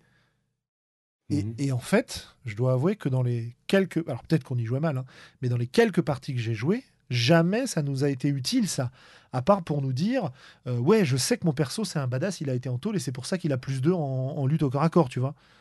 Bon, hmm. euh, voilà. Hein. Euh, pareil pour Cyberpunk, tu avais des côtés où. Tu pouvais même mourir pendant la création de perso à Cyberpunk. ou à Traveler, enfin tu vois, tu as des créations de perso comme ça très détaillées. et on avait l'impression que c'était important parce que parce que c'était important pour créer un personnage qui était bien défini. Et que si on avait un personnage qui était bien défini, qui avait de l'historique, ça allait peut-être pousser les joueurs à faire du roleplay, ou en tout cas, ça, allait, ça allait donner plus de corps au personnage. Mais est-ce que ça servait vraiment la, proposition de jeu derrière? J'en suis pas très sûr. Parce que la proposition bah. de jeu était souvent limitée à des scénars d'enquête, des scénars, enfin limitée, euh, focalisée sur des scénars d'enquête, euh, euh, de l'aventure, des choses comme ça, où finalement d'où venait ton perso, ce qu'il avait vécu avant, ça allait servir dans deux dialogues dans la partie, et puis c'était tout, quoi. Alors, je te trouve un petit peu excessif. Ça te permettait aussi, euh, non, mais sur des jeux euh, urbains de type cyberpunk, par exemple, de, euh, de, commencer à donner corps à tes contacts, ce genre de choses. Et moi, je crois que ça servait l'immersion dans le personnage, c'est-à-dire que ça te permettait dès la création de te créer tout un univers mental autour de ton perso, de ce qu'il était, de te plonger dedans et, je crois qu'il y a eu un moment dans l'histoire du jeu de rôle où le Graal a été l'immersion dans le, dans le personnage. Hein. Si ah, on reprend les différentes couches de jeu, et, je crois que c'est ces historiques très détaillés, très fouillés dès le départ, etc., on est dans cette quête-là. C'est pas un mal hein, en soi, mais, mais il s'avère que de fait, en jeu derrière, finalement, l'utilité réelle était relativement limitée quand même. Oui, on est d'accord. Euh, c'est pour ça que je j'ai une certaine tendresse d'ailleurs pour, euh, pour euh, un certain nombre de ces jeux et de ces systèmes de création parce que parce que comme je le disais, c'était une manière de commencer à jouer avant de jouer, tu vois. Oui, voilà, c'est ça. Et peut-être de te revêtir de, du costume du personnage avant d'arriver dans la partie. Donc ça a un intérêt, on est d'accord. Est-ce qu'on est prêt? Alors, est-ce que cet intérêt n'est pas un intérêt générique qui n'a rien à voir avec le jeu auquel, auquel tu joues? Déjà. Mmh. Euh, et est-ce qu'il n'y aurait pas eu, est-ce qu'il y aurait pas moyen aujourd'hui de, de penser ces choses-là de manière un peu plus intéressante et de faire en sorte, par exemple, que si tu te casses le cul entre guillemets à créer ces éléments-là, eh ben tu sois à peu près sûr que ça intervient dans la partie et que t'es pas bossé pour rien, quoi. Pas pour rien, euh, aux mmh. détails d'auto-immersion près, euh, qui sont importants. Hein. Oui, oui, voilà. Ouais. Qui sont pas mon le côté sur lequel je réfléchis ce soir, mais, mais qui sont importants parce que pour moi, c'est important notamment. Moi, j'ai besoin de me faire une image du personnage, tu vois. Mais sauf que j'ai tendance aujourd'hui à utiliser d'autres techniques que ce, processus guidé et long pour y arriver. Euh, pour décrire un peu la façon dont je vais créer un personnage aujourd'hui, je vais créer évidemment du point de vue technique euh, tout ce qui est demandé dans le jeu. Je vais me laisser guider par le jeu, hein, ça c'est évident. Mais derrière, je vais essayer de m'imaginer euh, un caractère, je vais et en général, je vais me sélectionner euh, une espèce de de type de musique ou de musique emblématique qui, euh, en l'écoutant, va me permettre de, de, prendre le costume du personnage, quoi. Tu vois Ouais. Mais ça, c'est un élément vraiment perso. C'est pas. Voilà. Alors, alors que moi, tu vois, vraiment, j'ai besoin du jeu des autres joueurs à la table, des, des, débuts des accroches de scénario pour vraiment comprendre ou savoir quel personnage je vais jouer. Ça, ça vient. Ce que je décrivais vient souvent après le, contact avec les autres joueurs. Parce que c'est vrai que. Alors, dans certains cas, j'ai une image forte qui me paraît convenir, que j'ai envie de jouer. Et, euh, et effectivement, j'ai pas forcément besoin des gens autour. Je vais enrichir mon concept de, la discussion avec les, gens autour de la table. Il y a beaucoup de cas aussi où euh, je ne choisis, enfin j'ai du mal à choisir, donc je ne choisis mon personnage qu'une fois que tout le monde l'a fait, quoi. Hein. Mmh ouais. Par exemple, on a fait une partie de, libreté il n'y a pas très longtemps. On joue des archétypes un peu à la. Alors, c'était même des pré-tirés, c'était même des archétypes avec les choix qui étaient déjà faits, tu vois, des, playbooks avec les choix qui étaient déjà faits. Il y avait euh, quatre persos différents. Les quatre persos m'intéressaient. Bah, j'ai attendu que les autres choisissent. Une fois qu'ils ont choisi, je me suis emparé du personnage. Je l'ai lu plus en détail. J'ai modifié deux trois éléments et j'ai réussi à me l'approprier pour jouer avec comme si le comme si ça avait été mon premier choix, tu vois. Mmh Mais je pense que je peux faire, enfin, j'allais dire, je pense que je peux faire ça parce que j'ai l'habitude euh, de, de créer des persos. J'en ai créé des dizaines et des dizaines euh, au cours de ma carrière rôliste et je pense que ça m'aide de ce point de vue-là. Je, je, ne veux pas dire qu'il est nécessaire d'avoir cette expérience-là pour y arriver. Je dis que cette expérience-là m'aide moi. Hein. Euh, petit détail, hein, parce que voilà, comme tout le monde, j'ai eu des périodes où je jouais quasiment toujours le même personnage. Et, et d'ailleurs, on a toujours des réflexes qui vont réapparaître, euh, même si on joue des personnages très différents. Je, je pourrais appeler ça un petit peu même des personnages refuges, c'est-à-dire que c'est un personnage que tu connais, que tu apprécies, tu sais que tu vas prendre plaisir à le jouer, et du coup, bon, euh, ben, euh, oui, euh, Mais faute c'est un de... peu. Si, quand t'as pas d'idée, tu peux toujours jouer ce genre de personnage-là, tu sais que tu ne seras pas déçu. Oui, voilà. Euh, Mais, mais ça veut pas dire que ça t'apportera le plus de, de relief à la partie, quoi. Moi, c'est vrai que j'ai Ah, ouais, plus tendance aujourd'hui à vouloir essayer de tester des choses. euh, Voilà. Mais bon, ça, c'est une question de. Non, la Mais- zone, la vois, zone moi- de confort, c'est autre chose encore. Enfin, bref, peu importe. Moi, typiquement, à- ce genre de personnage, oui, oui, oui, je me doute. Typiquement, ce genre de personnage-là, je vais avoir tendance à revenir dessus quand j'aborde des jeux nouveaux que je connais pas, si ma connaissance du jeu n'est pas suffisamment nourrie en amont. Oui, bien sûr. C'est ce que tu nous expliquais déjà, oui, tout à fait, que, que tu avais besoin de, de tout ça. Euh, Écoute, euh, est-ce que tu as des, des jeux à citer dont tu as particulièrement aimé la création de perso, qui t'a particulièrement inspiré ou qui t'ont appris des choses? Hmm, ah, c'est un piège, j'aurais dû le. Euh, je- J'aurais tendance à te- à t'orienter peut-être déjà sur... euh, bah, peut-être sur euh, Dungeon Slayer, parce que ça t'avait pas mal marqué à l'époque. Ouais, ouais, ouais. Euh, Mais- Ensuite, euh, je pourrais t'orienter sur euh, comment il s'appelle ce jeu? The Mountain Witch, éventuellement, Ah, oui, indéniablement. indéniablement. Et j'aurais peut-être même un troisième pour toi, dans- sur lequel j'arrive plus. Comment s'appelle ce jeu de village là? Oui, oui, oui, oui, je le cherche Euh, aussi. Beyond the Wall. sur le- Voilà, Beyond, Beyond the the Wall. Wall. Oui, effectivement, je crois que tu as le. Allez, le- et puis on va même 3, rajouter un, un Mutant Tier 0 là-dedans. Et normalement, là, Mutant. t'as de quoi me- Même sans doute Mutant Year Zero plus que Dungeon Slayer. D'accord. Parce que bah, Dungeon. Slayer, ce qui m'a plu, c'est le côté un, un, un vrai dungeon-like, euh, performant, efficace, carré, euh, teuton, tu vois, euh, qualité teutonne. Ouais. Euh, simple, efficace, rapide, euh, qui fait le taf, mais évolutif, voilà. Mais il n'y a pas, vraiment de concept nouveau dans Dungeon Slayer. Ça reste du jeu de rôle à l'ancienne, euh, voilà, avec des classes à peine esquissées. Par contre, effectivement, The Mountain Witch est génial parce qu'on est vraiment sur des jeux où il y a un gros partage de l'autorité et où les joueurs vont avoir à définir un terrible secret qui, dans sa version campagne, n'ont pas à révéler aux meneurs de jeu et qu'ils peuvent, qu'ils sont complètement libres de mettre en scène. Ça, ça m'a vraiment, euh, j'ai trouvé ça génial. Euh, Beyond the Wall, c'est vraiment euh, bah, les playbooks déjà qui sont, comme tu le dis, quoi, la version avancée des classes et la, création collaborative du cadre de campagne et, Mutant Year Zero pour eh bien ce, cette richesse de des interactions sociales que ça propose quoi. avec cette idée que effectivement à chaque scénario tu dois euh, créer ou définir un PNJ euh, que tu as envie d'emmerder et que du coup ça sert à rien de le tuer parce que euh, de toute façon au scénario d'après il faudra en trouver un autre quoi. Mhm. Ça c'est vraiment les révolutions euh, ouais des de ces dernières années et qui m'ont vraiment fait évoluer euh, de, de ce point de vue-là. Mais effectivement, peut-être qu'on peut citer aussi dans, dans une moindre mesure, parce que j'ai un peu moins joué, Apocalypse World, Dogs, Dogs in the Ah oui, tiens.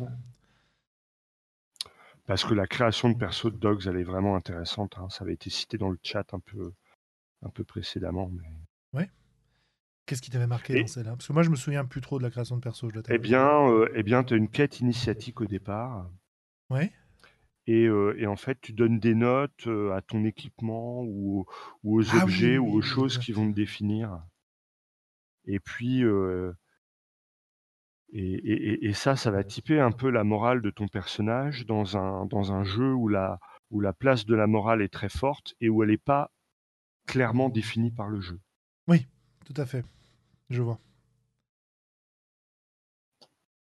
Et toi, tu as un top 3 peut-être à nous Un top 3, nous c'est difficile. C'est très très difficile pour moi de te donner un top 3. Euh, Qu'est-ce que je pourrais mettre? Je pourrais mettre Influenza euh, de Thomas Munier, dans laquelle la création de Ouais. perso est, comment dire, euh, très très limitée. Que tu vas globalement écrire une phrase pour ton personnage. Hmm. Euh, et que ça va à peu près suffire à créer ton perso. À peu près. Donc ça, ça m'avait bien marqué. Euh, je vais quand même citer De Mauvais Rêves que j'ai écrit parce que c'est le jeu qui m'a fait prendre conscience du peu d'éléments dont j'avais besoin pour, euh, pour jouer un perso. Mhm. Euh, donc ça forcément, forcément c'est- ça reste un élément marquant. Pour être cité, bah, de toute façon je vais retomber toujours sur les mêmes choses. hein. Je vais retomber sur euh, Houses of the Blooded par exemple Bien dans sûr. lequel euh, tu crées ton perso. C'est le premier jeu qui m'a qui m'a euh, confronté aux aspects et aux traits, comme tu as dans Dogs in the Vineyard par exemple. Mais c'est vrai qu'à l'époque, Mhm. j'avais pas trop trop de, de choses comme ça en tête. hein. Ça m'a poussé ensuite à découvrir Fate et des choses comme ça. Euh, et un point intéressant dans cette création de perso, c'est que comme tu joues euh, dans un contexte de, de tragédie, t'as tous les persos genre ont 5 caracs, mais il y a une carac qu'ils n'ont pas, qui est à zéro. Que ce soit euh, leur sagesse, que ce soit leur force, que ce soit le machin. Donc chaque perso a constitutivement une faiblesse mortelle. Euh, C'est-à-dire euh, un type de test dans lequel, à la base, il lance pas les dés. Il, il rate automatiquement, quoi. Enfin, bref Ouais. pas lui qui choisit ce qui se passe quoi. Donc voilà, ça c'est des trucs qui me, qui me parlent. Euh, récemment, un jeu qui m'a bien plu dans sa création de perso, c'est Meute, euh, chez John Doe, de Julien Moreau, qui est un jeu dans lequel on joue des, des garous. Euh, vous, pouvez, vous pourrez d'ailleurs lire bientôt une critique de ce jeu dans un journal. Bref. Par tes soins ou... oui, oui, par mes soins. Il y en a déjà qui sont partis, qui sont parus sur pas mal de sites. Hein. Euh, Sci-Fi Universe a fait une critique, je crois. Euh, Qu'est-ce que c'est quoi l'autre qui a fait une critique Imaginarock, je crois. Enfin bon, bref, il y, a- il y a plusieurs, euh, il y a pas mal de sites qui ont fait des, des critiques sur ce jeu. Euh, et effectivement, euh, il m'a agréablement surpris parce que c'est un jeu qui va intégrer la possibilité de, euh, enfin, il va intégrer les liens du groupe à l'intérieur de la création de perso. Et, euh, et j'aime toujours bien quand, quand ce genre de choses apparaissent dans les parties, quoi.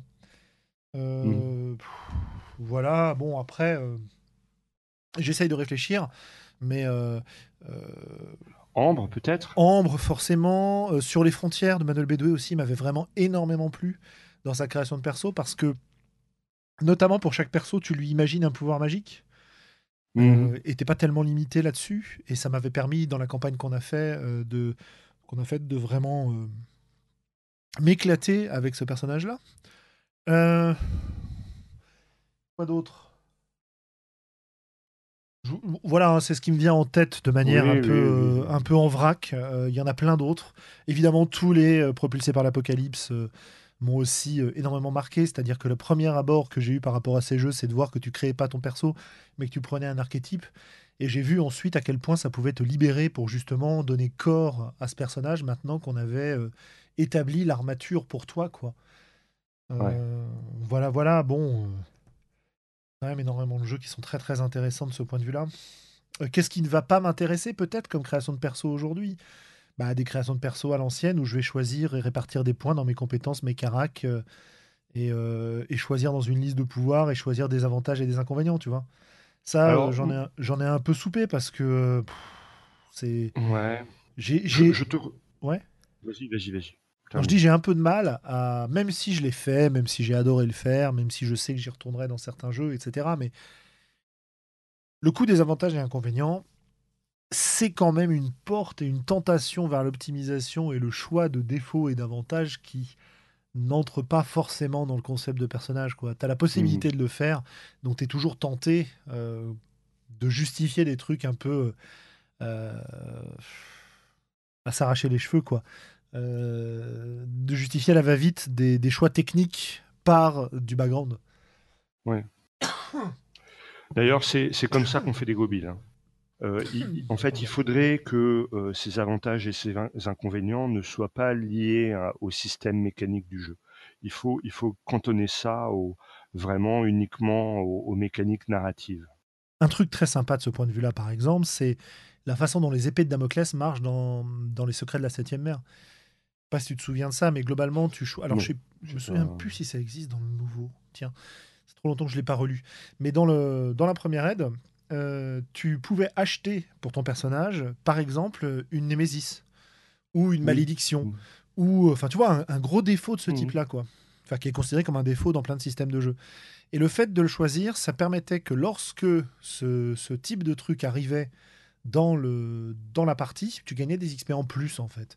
Et donc en Mhm. gros, c'était euh, j'achète avec mes points de perso des accroches pour le meneur de jeu et pour. euh, je fais un peu une commande au meneur de jeu quoi. Ouais, ouais, je prends une Némésis parce que j'ai vraiment envie d'avoir des interactions avec un PNJ récurrent qui est euh, toujours un peu plus fort que moi, etc., etc., tu vois. Donc, oui, mais enfin, le- ce que je voulais dire, c'est que ce que j'aime pas, moi, justement, dans ces, dans ces vieux systèmes à avantage-défaut, c'est que ça te permettait de gagner des points de création. Oui. Et, c'est ce- un peu ce qu'on disait, quoi. Il faut que la plus-value de ces avantages et de ces défauts euh, soit cantonnée à la partie euh, euh, narrative des choses et pas, au crunch. Là, je pense qu'on est un peu sur une opposition entre l'usage et le principe de la règle. C'est-à-dire que le principe de la que- règle, il est, plutôt, il est plutôt sympa de se dire je vais pouvoir prendre des défauts pour mon personnage et puis pour les compenser, je vais avoir des points en plus. Ok, très bien.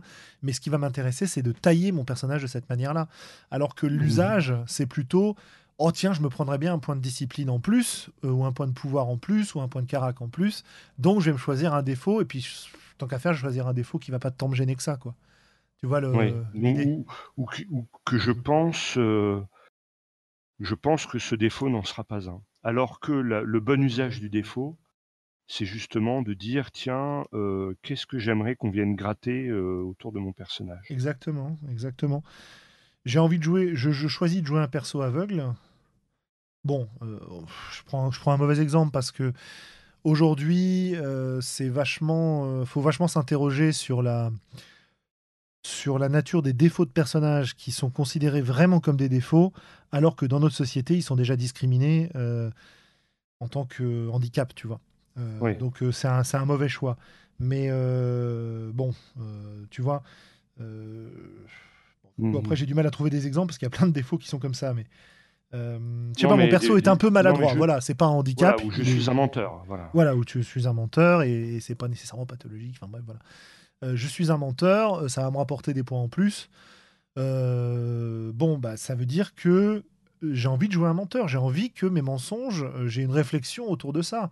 Et que je me Bien retrouve sûr. dans une tension par rapport à ces mensonges. Ça veut pas dire que euh, je vais. Enfin, le- la façon dont c'est utilisé en général, c'est juste que ça va foutre le, le groupe dans la merde bordel. parce que je vais pas pouvoir m'empêcher de mentir au moment où je devrais dire la vérité. Tu vois, c'est Mhm. très, c'est, très très chiant. Euh, bon, voilà. Donc, euh, c'est le genre de création de perso dans laquelle j'ai le moins de. Enfin, je, que j'apprécie moins parce que. Peut-être parce que je l'ai déjà fait 100 fois et que j'y trouve pas ce- cette créativité que j'ai envie d'y trouver. Peut-être que c'est parce que je m'intéresse pas au jeu à fond et que j'ai plus le courage de me plonger dans les milliards d'options que ces genres de jeux proposent, tu vois, pour réussir à forger Oui. sous cette contrainte-là le perso qui m'intéressait. On a beaucoup parlé de la création sous contrainte. Euh, dans ces cadres-là, euh, effectivement, ça peut être des contraintes intéressantes de réussir à fabriquer le perso que tu veux à partir des règles, etc. Mais bon, c'est pas, c'est pas tellement ce que je, que je préfère, quoi. Voilà. Euh, Moi, j'ai vraiment envie aujourd'hui d'un- d'une création de perso qui se poursuive pendant la partie. Je crois que c'est ça mon idéal aujourd'hui. C'est-à-dire une création de perso qui peut être sommaire, dans laquelle mon perso est intégré au reste de- du contexte de jeu et au reste du groupe, que ce soit euh, en tant que groupe ou pas en tant que groupe. hein. On peut très bien être en opposition, euh, mais avoir créé cette opposition ensemble. Tu vois, ça, ça peut être un truc assez sympa Mhm. aussi. Mhm. Et donc, il y a ça, et que le jeu, notamment dans son système derrière, me permette de continuer à créer mon personnage, de continuer à l'explorer pendant la partie. Que ce soit parce que euh, le meneur de jeu fait intervenir des éléments de mon passé, que ce soit parce que moi j'ai le droit de faire intervenir des éléments de mon passé qui deviennent vrais au moment où je l'ai dit, euh, etc., etc. Quoi. Ouais. Il y, a des, il, y a des, il y a des systèmes comme ça qui sont très intéressants. Mais moi, je te rejoins. Autant j'ai adoré euh, un moment de ma vie euh, taper des, des, listes de sorts à n'en plus finir, des listes de, dons à n'en plus finir, etc. Aujourd'hui, quand on me propose un nouveau jeu avec ce genre de choses, euh, j'en peux juste plus, quoi. Je- Ouais, ouais, ouais. Après, bon, faut pas oublier qu'on joue depuis très longtemps, qu'on a exploré ces plaisirs-là, et que ça n'exclut pas que d'autres gens soient euh, très intéressés par ça. Je pense que si on avait Sandra avec nous ce soir, elle nous tiendrait probablement un discours un peu différent. Parce que c'est vrai que Mhm. faire son marché dans une liste d'équipements ou dans une liste de pouvoirs, c'est un Elle truc adore qui- ça. qu'elle adore, quoi. Et puis qu'elle Ouais. fait super bien en plus. Parce qu'elle arrive Oui. à voir les liens, les combos, les machins, enfin. Et Ouais, euh, bon, bref, euh, donc euh, ça c'est c'est un Mhm. plaisir qu'on peut retrouver aussi, mais qui n'est plus le nôtre. J'en ai peur. Si on se récapitule pour terminer, les éléments qui font un bon perso pour nous. On avait Mhm. dit une image forte au départ. Ouais. Cette image forte, elle peut être créée par euh, le- les éléments de contexte et du groupe qu'on a. Elle peut être créée par la singularité du jeu. Elle peut être créée par euh, la proposition de jeu qu'on a ce soir-là pour la partie. Euh, elle peut être créée finalement par euh, un, par un, un pré-tiré bien intégré euh, Ouais. à la partie. Euh, on avait dit quoi d'autre? À part cette image forte, qu'est-ce qu'il faut des liens avec le reste du monde? Des liens. Ouais. Des, des aspérités pour que les autres joueurs et que le meneur puissent, euh, puissent avoir de la matière pour, euh, pour jouer. Voilà. Est-ce qu'on a besoin de savoir ce que sait faire notre personnage? Ou est-ce qu'on a. Enfin, voilà, ça, c'est vraiment une distinction qu'on a à travers les, les âges qu'on a déjà évoqués, mais qui me revient là maintenant. La distinction entre la description du personnage en tant que ce qu'il sait faire et la, la, la description du personnage en fonction de ce qu'il est, c'est-à-dire son caractère, son mental, euh, son, ses liens au monde, etc. Mhm. Quoi. Euh, si je suis dans du Ouais, tactique, mais- j'ai besoin de savoir ce qu'il sait faire. Quoique, tu pourrais, on pourrait tout à fait envisager de le découvrir en cours de partie. hein. Ah oui, tout à fait, oui. Tout à fait. Les fameuses parties où tu commences gamin. euh, Non, ou bien, bien- ou bien voilà, tu es confronté à une situation et tu as un certain nombre X de choses à investir. Alors, est-ce que tu euh, est-ce que tu sais crocheter une serrure? Oui, non. Est-ce que tu sais euh, te battre à l'arc? Oui, non. Et puis, tu aurais une quantité de points à répartir et, euh, et quand tu as épuisé ton potentiel, voilà, ça, ça finit par définir en creux ce que tu sais faire ou ce que tu ne sais pas faire. Je crois que c'est une discussion qu'on avait eue avec Pierre Rosenthal, avec plusieurs personnes hein, sur Facebook, je crois, où il expliquait, il me semble, hein, que. Je confonds peut-être la personne, mais il me semble que c'était Pierre. Il expliquait que effectivement, il permettait de ne pas dépenser ses points de compétence, par exemple, euh, au moment où tu joues à la partie, Initialement, oui. initialement, mais que tu pouvais les, dé- les dépenser au cours du jeu, à condition que cette dépense ne te permette pas de te sortir d'une situation critique.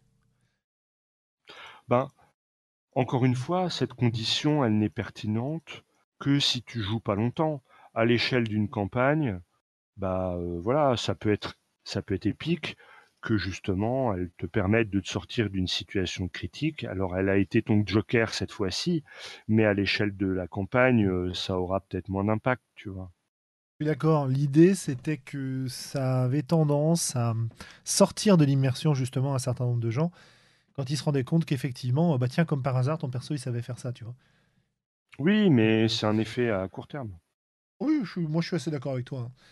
Je- je- je- J'évoquais le point de vue parce que il me Oui. paraît intéressant de... Quand on crée un perso et quand on joue au jeu de rôle, euh, pour moi, un des points les plus importants, c'est de savoir se mentir à soi-même, si tu veux.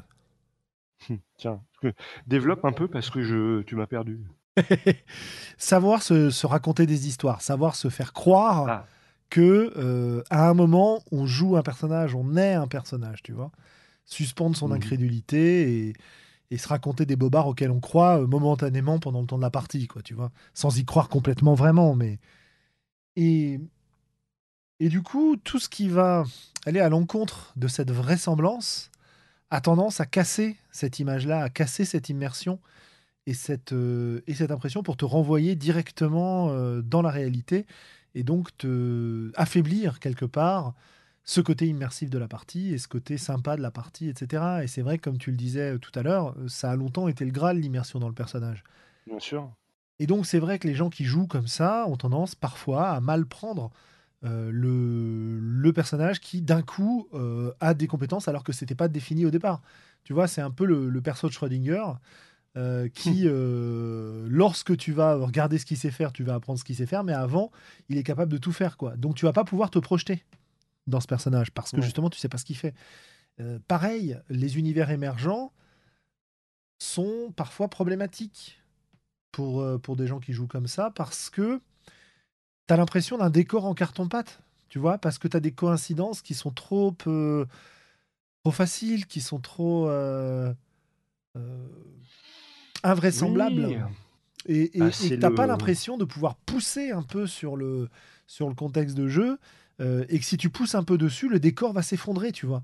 Et je parle vraiment de perception et d'impression, parce qu'on sait bien que, euh, en bon roublard qu'on est, on est capable de rebondir, quoi, le plus souvent. Mais bon, Après, voilà. après, tu sais, c'est ce qui fait Rocambole, quoi. hein. C'est que. c'est vrai euh, aussi, oui, tout à fait. C'est qu'il y a ces, ces- ces moments euh, complètement improbables. euh. Et encore une fois, l'état d'esprit dans lequel tu joues, euh, si tu joues sérieux, t'as tué mon bonhomme, etc., c'est compliqué, mais si, si tu as quand même une, une part d'ironie euh, ou, de, ou de second degré dans ce que tu joues, sans que ce soit forcément de la, de la gaudriole lourdingue tarte à la crème, eh bien, euh, le côté, imp- il y a une ironie au côté improbable de comme par hasard. euh, il Oui, y a la super nana qui attend James Bond au bar. euh, et- oui, moi, moi, c'est quelque chose que j'apprécie beaucoup, mais pas toujours. Et il y a des parties où j'ai pas envie de ça, tu vois. Ah ouais. Euh, Il y a des parties où j'ai pas envie de jouer avec les codes, où j'ai envie de m'immerger dans l'histoire. Tu vois Hmm, D'accord. Euh, C'est. Il y, a des- y a des moments où tu peux avoir envie de jouer au premier degré. Tu vois Oui, et, oui, pas de jouer euh, en, en- en décalage. Moi, je suis un. Vraiment, je suis un adepte de cette ironie dramatique, de ces clins d'œil, de ces. Euh, de ces moments où on va briser le quatrième mur et où on va se rendre compte qu'on est en train de jouer, enfin, tu vois, des choses comme ça. Il y a des choses qui peuvent me Mhm. plaire de ce point de vue-là. Un petit peu moins en jeu de rôle, j'avoue. Plus dans des, dans des œuvres de fiction générale que dans le jeu de rôle. Par exemple, euh, ma, ma- ma grosse série de la honte avec laquelle on se marre très très souvent, euh, qui est euh, Legends of Tomorrow, qui est quand même une, une belle série de merde, mais bon, bref, peu importe, que je regarde quand même de façon relativement assidue parce qu'elle m'amuse beaucoup. Euh, même si ça fait un moment que je n'ai pas regardé, bref. C'est une série dans laquelle très souvent tu as ces petits clins d'œil, tu as ces, petites, euh, ces petits foutages de gueule vis-à-vis du reste de l'univers DC. euh, donc c'est une série, oui, de, avec des super-héros DC, quoi. Des losers de super-héros, mais bon, bref. Et tu vois, ce, côté-là enrichit ces références pop culture, tous ces trucs-là enrichissent vraiment beaucoup le plaisir que j'ai à regarder cette, cette série-là. Mais il n'empêche qu'il y a plein d'autres trucs où j'aimerais bien avoir une série beaucoup plus sérieuse. Où j'aimerais bien avoir un, un contexte où j'ai pas des références croisées tout le temps. Ouais. Donc, euh, bon, voilà.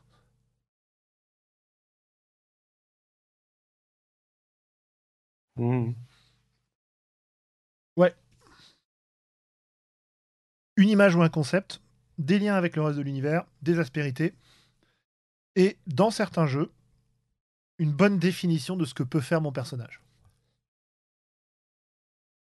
Rapport à la gentilité, Ouais, etc. ouais. Bien sûr. Non, et puis après, bon, bah voilà, après, tu essaies de claquer ça sur le, le système de jeu. euh. Ouais.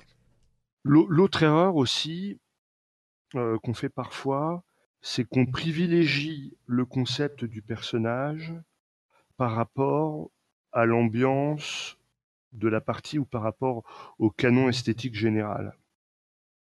Euh, l'e- L'exemple que je peux prendre, hein, c'est sur euh, ce formidable jeu où on peut jouer à, à peu près tout et n'importe quoi sur tout n'importe quoi Rift. et euh, donjon. Ah ou Rift ou Donjon et Dragon Ouais. et où, où, on- où, je sais pas, on décide qu'on va jouer euh, plutôt de l'ambiance politique à la cour, de machin, etc. Et euh, est un joueur qui veut absolument jouer le roi nain Rusto, enfin le, le barbare nain Rusto, tu vois. Oui, bien sûr. Et euh, oui, techniquement, il peut le faire. Oui, c'est un concept de personnage euh, qui a son intérêt, qui est, qui est rigolo, mais, mais ce serait bien de ne pas faire un caprice là, parce qu'on avait dit qu'on jouait autre chose, en fait. Mhm. Et donc, sur ces jeux un petit peu génériques, où le, le propos du jeu est pas forcément défini, et qui proposent des, créations de personnages euh, très diverses, très différentes, on peut se perdre en, en pensant d'abord personnage plutôt que penser euh, pitch général ou. euh, J'ai plus le, le jeu concerné en tête, mais c'était un truc que j'avais trouvé bien dans un jeu qui m'avait pas forcément plu sur le reste. Euh, quand tu définissais, quand tu choisissais ce que tu allais jouer, tu, définis, tu choisissais un type de groupe. Et quand tu avais choisi ton type de groupe, derrière, tous les membres du groupe avaient accès à un certain nombre de compétences automatiquement Mhm. qui leur étaient données. Tu vois? Mhm. Et ce qui Bah. permettait de, de- d'avoir une espèce de cohérence à l'intérieur de la partie, parce que, euh, bah voilà, euh, on joue ce type de groupe-là. Donc, plutôt que d'autoriser seulement certains concepts, ils avaient renforcé les différents concepts par ces trucs gratuits. Mais j'ai incapable de me souvenir dans quoi j'ai vu ça. Bah, Bla- Blades in the Dark le fait en fait un petit peu. Ah bah vois, oui, c'est peut-être là-dedans que j'en ai entendu parler la dernière fois. tu alors, définis euh, le, le- le type de gang que tu vas jouer. Mais est-ce que ça modifie ton perso, ça? Euh, pas dit, mais en Ouais, tout cas, ça, ça oriente quand même euh, pas mal. Oui, parce que j'ai entendu euh, la chaîne euh, de Samuel Zitterman qui a lancé une campagne de. Oui. Blades in the Dark euh, avec des, des- des voix entendues ici ou qui furent fidèles de l'émission à certains moments.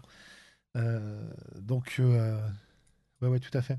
C'était assez sympa d'ailleurs cette partie. Je sais pas s'ils ont fait la suite ou pas. Faudrait que j'aille regarder.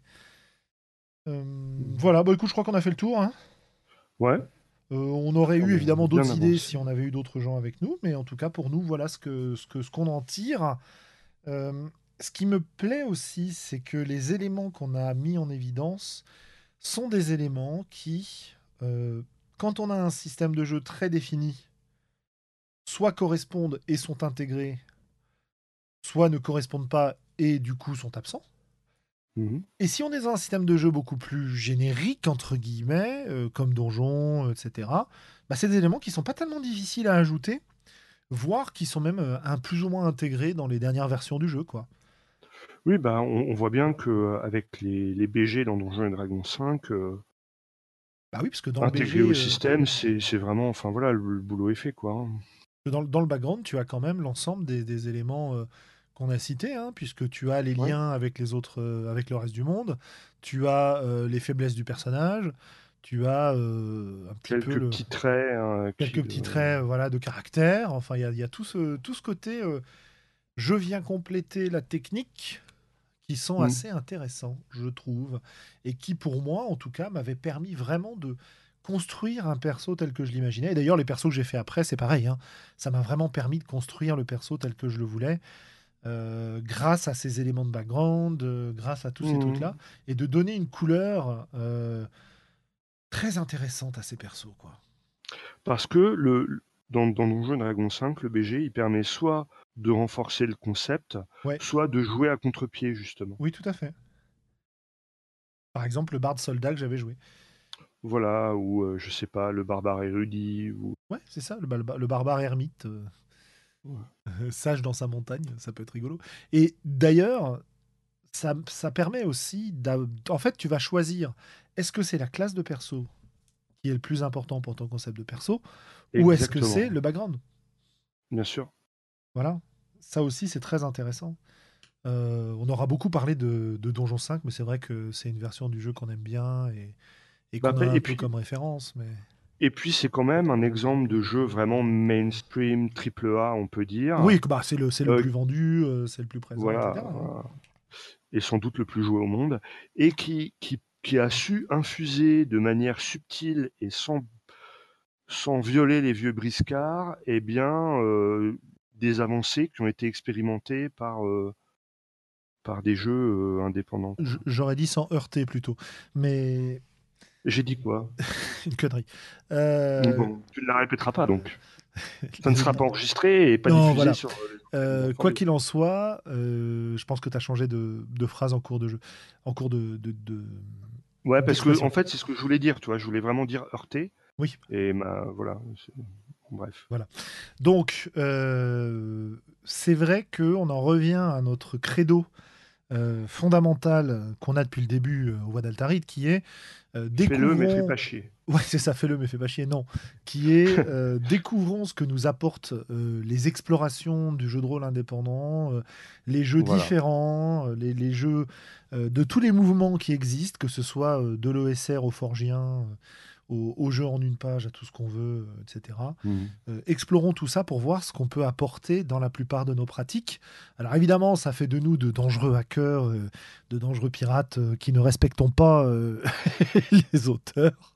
Les us et coutumes, ouais, les, auteurs surtout. Les auteurs et les us et coutumes.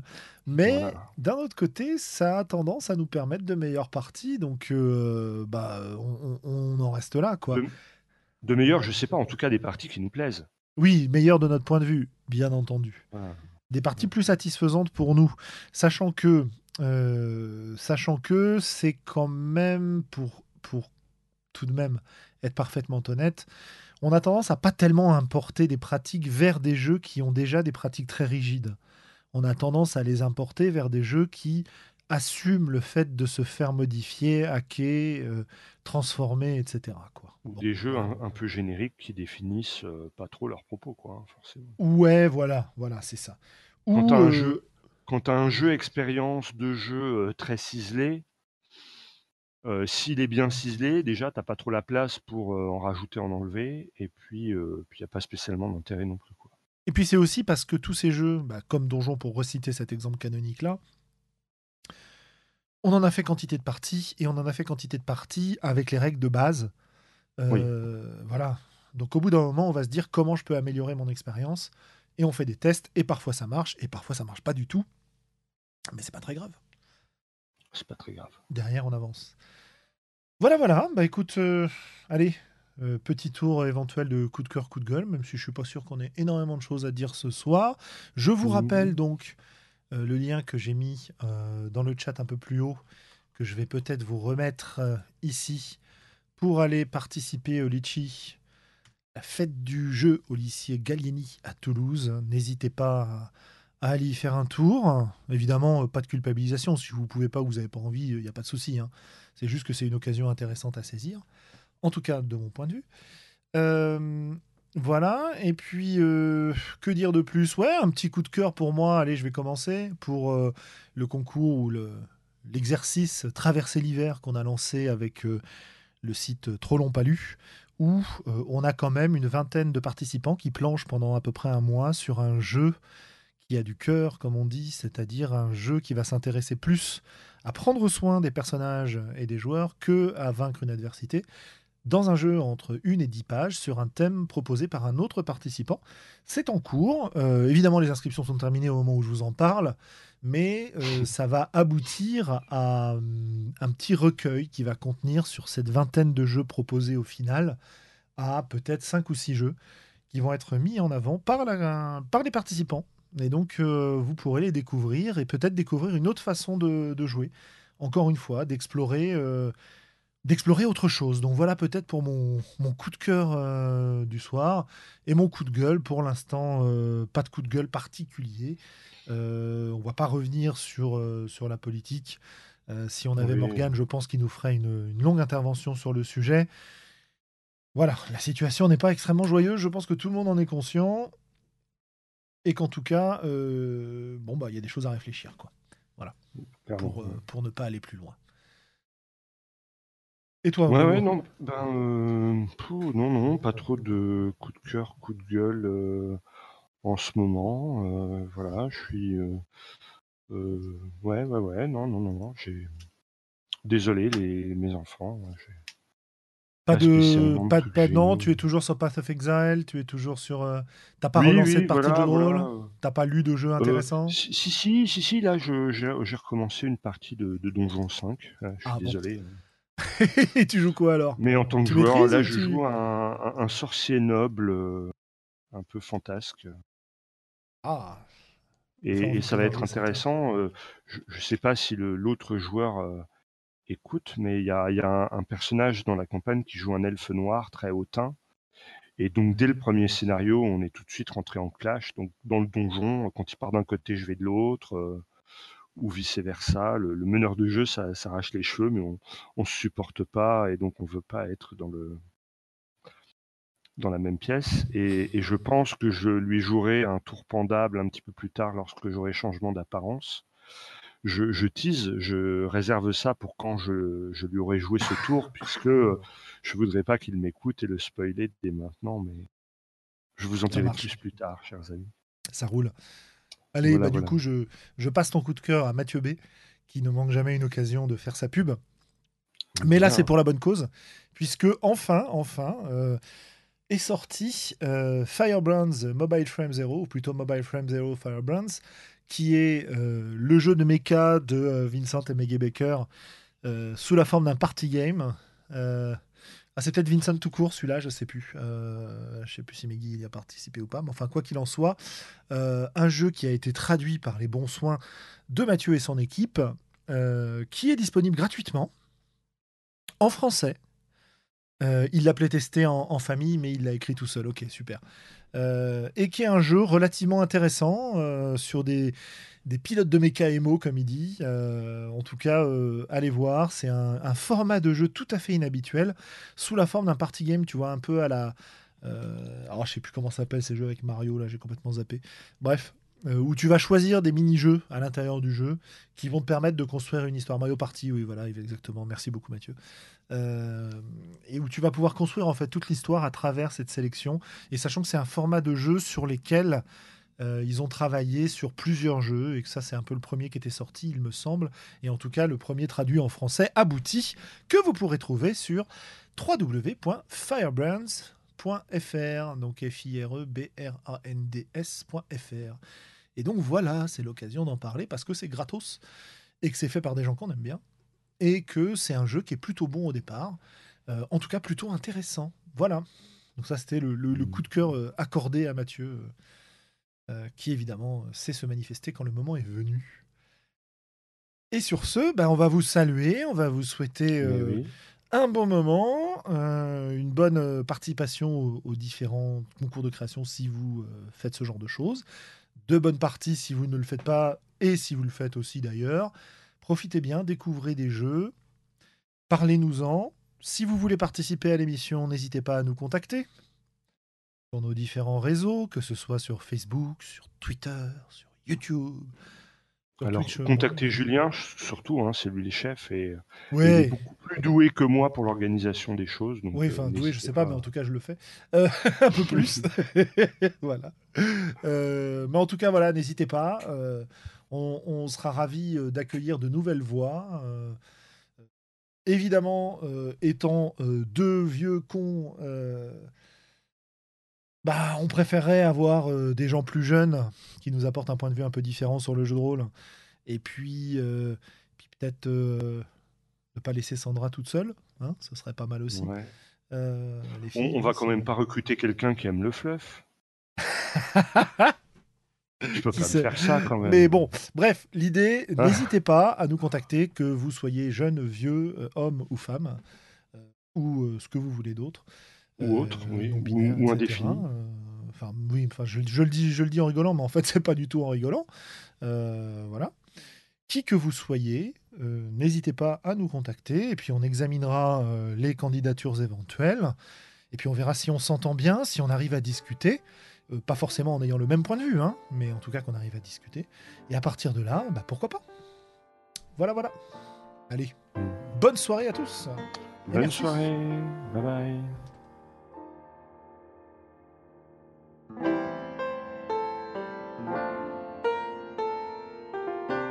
Peuple rôliste, tu viens d'écouter les voix d'Altarida.